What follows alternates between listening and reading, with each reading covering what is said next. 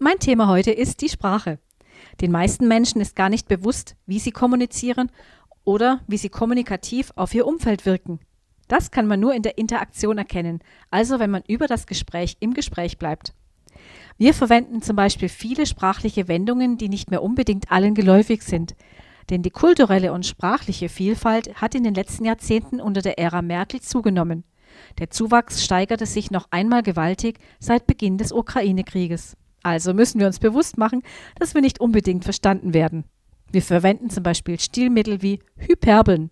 Das sind starke Übertreibungen, die unter Umständen vielleicht sogar ernst genommen werden. Dazu gibt es folgendes Beispiel aus der Bibel aus Matthäus 23, Vers 24. Ihr verblendeten Führer, die ihr Mücken aussiebt, aber Kamele verschluckt. Das klingt vielleicht lustig und im Kontext mit Jesu Lehren anregend. Doch Wer Worte und Sätze wörtlich nimmt, gerät gedanklich in die Klemme. Hyperbeln sind auch Worte wie todmüde.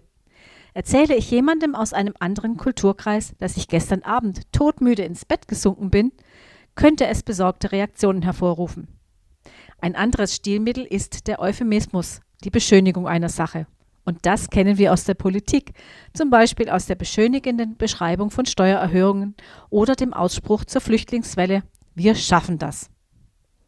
Euphemismus signalisiert dem Gegenüber oft, dass er oder sie nicht wertgeschätzt, sondern in den eigenen Bedürfnissen sogar ignoriert werden.